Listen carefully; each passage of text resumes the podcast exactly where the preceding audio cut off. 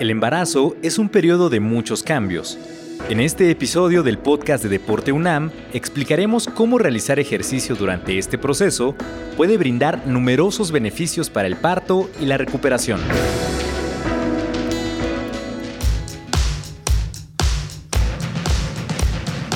La Dirección General del Deporte Universitario presenta Podcast Deporte UNAM. En este episodio, Embarazo, maternidad y ejercicio.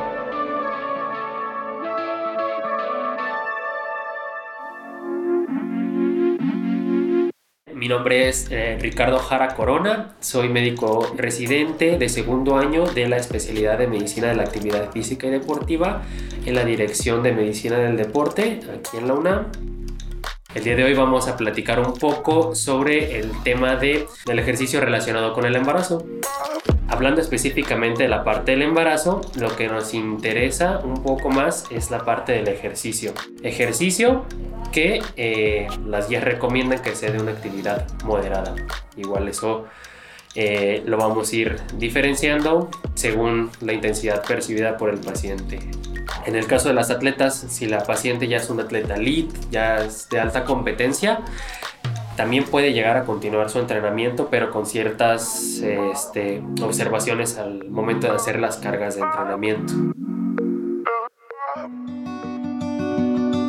Soy Fiona Irish. Fui gimnasta durante muchos años de la selección de, de ahí de la UNAM y también estudié en la Facultad de Arquitectura. Fiona tuvo muchos logros como gimnasta de la UNAM y nos cuenta su experiencia al dejar de entrenar para llevar su embarazo.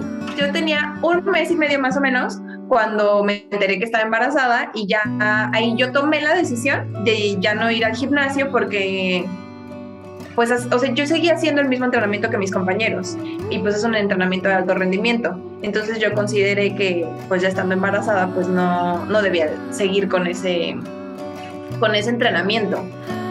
Después de que dejé de ir al gimnasio, empecé a hacer ejercicio yo como por mi cuenta, pero la verdad es que yo no tenía mucha información sobre los ejercicios que se podían hacer durante el embarazo.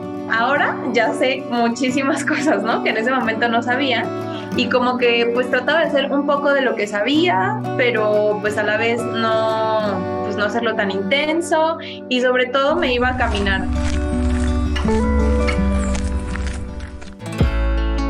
Mi nombre es Gabriela Jiménez Martínez, presidenta de la Asociación de Lima Lama de la Universidad Nacional Autónoma de México y profesora en Ciudad Universitaria. La profesora Gabriela nos dice cómo se ejercitó durante el periodo de gestación. Estuve eh, practicando dos meses eh, Lima Lama, haciendo únicamente formas.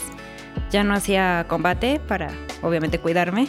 Posteriormente me metí a natación como complementariedad a mi relajación y eh, la ciencia nos ha dicho que entre más oxigenado esté nuestro cuerpo, pues más van a circular mejor los nutrientes, ¿no? Entonces fue lo que yo hice, tomar clases de natación para estar más relajada, para estar nutriendo a este ser que venía en camino. Entonces, eh, sí, sí, seguí haciendo ejercicio hasta que me dejó hacerlo.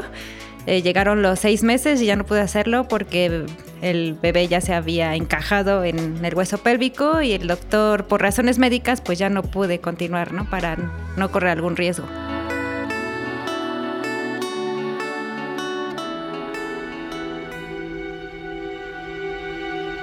En 2018, la velocista estadounidense Alison Felix ocultó su embarazo mientras participaba en competiciones de alto rendimiento, lo que le causó un parto prematuro.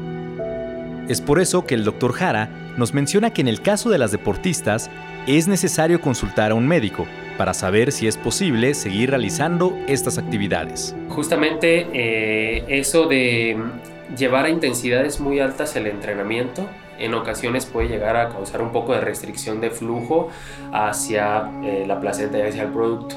Y también otra cosa que muchas atletas en ocasiones exponen a el calor. Por las mismas modificaciones fisiológicas que ocurren en el embarazo, la termorregulación es una de ellas que cambia mucho. Entonces la exposición al calor, a deshidratarse, ya esto y seguir con cargas muy elevadas puede también tener repercusiones incluso teratogénicas o cambios en el bebé a largo plazo, incluso desde el primer trimestre del embarazo. Entonces, eh, si una atleta elite quiere continuar entrenando, siempre hay que llevar tanto un equipo multidisciplinario de revisión con el entrenador y su médico. El doctor Jara nos da algunas recomendaciones para realizar ejercicio durante el embarazo. Esta parte del ejercicio, prácticamente lo recomendable en eh, personas que a lo mejor no son atletas elite, lo vamos a dividir tanto en ejercicio aeróbico, en ejercicio de fuerza y flexibilidad. Es algo que con estas tres grandes pilares vamos a trabajar para llevar un embarazo sano y que incluso va a tener beneficios después del embarazo.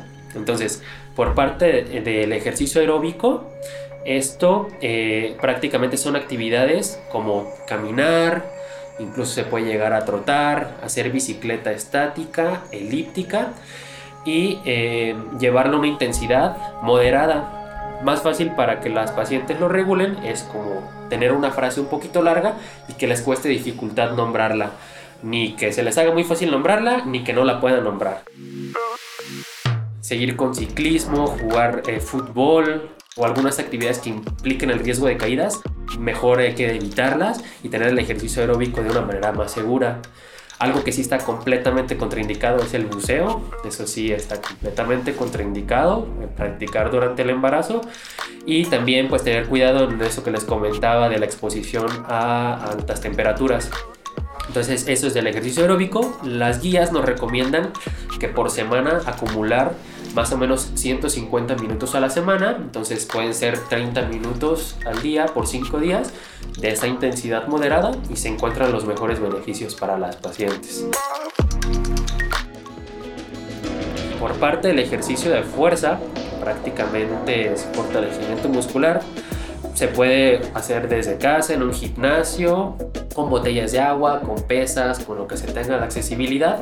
Son ejercicios que no tengan mucho peso, que no sean muy intensos para ellas y mejor modificar un poquito más las repeticiones, que sean como 12, 15 repeticiones a un peso no tan, tan pesado para ellas.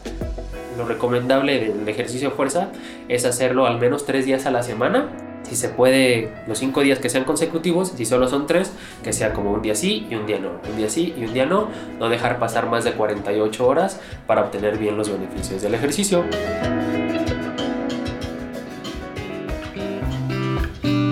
Hola, soy Mariana Patricia Franco Pérez. Eh, practico ejercicio funcional con Dani y Angie en Mafit. Mariana nos dice cómo el ejercicio la ayudó durante su embarazo. Tengo ya 40 años durante los dos este, primeros embarazos no practiqué nada de ejercicio ni la caminata y vi mucha diferencia en este último embarazo. En mi tercer embarazo me ayudó muchísimo a, contrarrestar en, en, primera instancia el sobrepeso. Mi ginecólogo me dio permiso de seguir este, haciendo ejercicio. Obviamente que cada mes, mes con mes, él me iba recomendando hasta dónde podía hacer ejercicio, este, si podía seguir cargando peso, porque el entrenamiento en Pumafita es funcional. El doctor Jara nos comenta otros beneficios. Se ha visto que el trabajar tanto la fuerza y la flexibilidad en conjunto disminuyen el tiempo de trabajo de parto. También un poquito de ejercicio de fuerza, es recomendable los ejercicios de Kegel, que es prácticamente hacer una eh, compresión, una contracción de los músculos de la zona perianal para eh, ir fortaleciendo esa parte. Entonces también esos ejercicios de Kegel ayudan muchísimo para que el parto sea este, mucho más rápido, menos doloroso para la paciente. Y la parte de la flexibilidad igual, prácticamente igual se prescribe igual de 3 a 5 días más o menos por semana y que sean movimientos que no causen una gran incomodidad a la paciente. Entonces pueden ser movimientos muy sencillos de yoga o de flexibilidad prácticamente, siempre y cuando también tomando en cuenta la parte de no hacer la posición en decúbito supino a partir de las 16 semanas de gestación para esto de la restricción del flujo.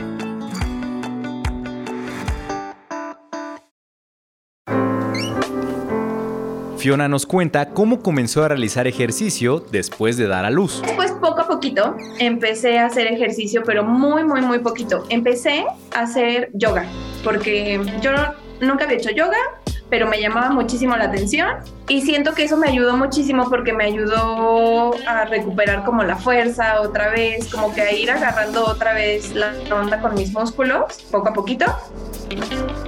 La profesora Gabriela nos platica su experiencia. Sea, el deporte sí como que me hizo que mi metabolismo se volvió más rápido regresé pues bien, en buena condición. No tengo buena condición física todavía, pero pues ahí voy, ¿no? Poco a poco recuperando y pues eh, patear alto, girarme, moverme, no me cuesta trabajo, ¿no? Es al contrario, em, estoy hábil. No al 100, pero estoy ágil. Escuchamos a Mariana y a la profesora Gabriela sobre sus tiempos de recuperación. Me ayudó mucho a la hora del parto, eh, vi mucho la diferencia entre los otros dos partos y después del parto también me ayudó mucho a tener más la recuperación. Los dos últimos partos fueron cesárea, pero en este último de la cesárea fue una recuperación rapidísima por el mismo ejercicio que hice durante el embarazo. Yo creo que me recuperé pronto, eh, aunque en el Seguro Social a todas nos hacen pararnos rápido, rápido. Eh, y bueno, pues yo me ponía a hacer mis formas porque me aburrí mucho en el hospital.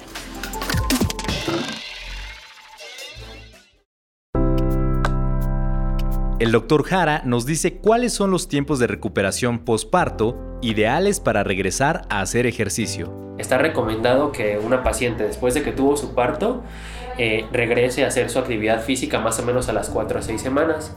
Y en el caso de la cesárea, que sea más o menos de 8 a 10 semanas de recuperación.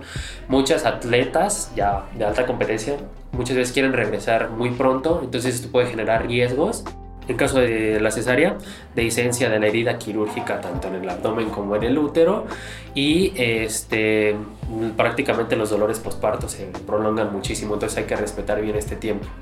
Y lo que te comentaba, si ellas hicieron bien su régimen de ejercicio durante el embarazo, tienen su parto y empiezan más o menos a las cuatro semanas a retornar la actividad, se les hace mucho más, más fácil este retorno si ya estaban habituadas. Los universitarios nos dan unos consejos finales. El saber que todo es un proceso, el saber que tienes que ir despacio y que tu cuerpo al final te va a responder. O sea, de verdad el cuerpo es, no sé, es genial.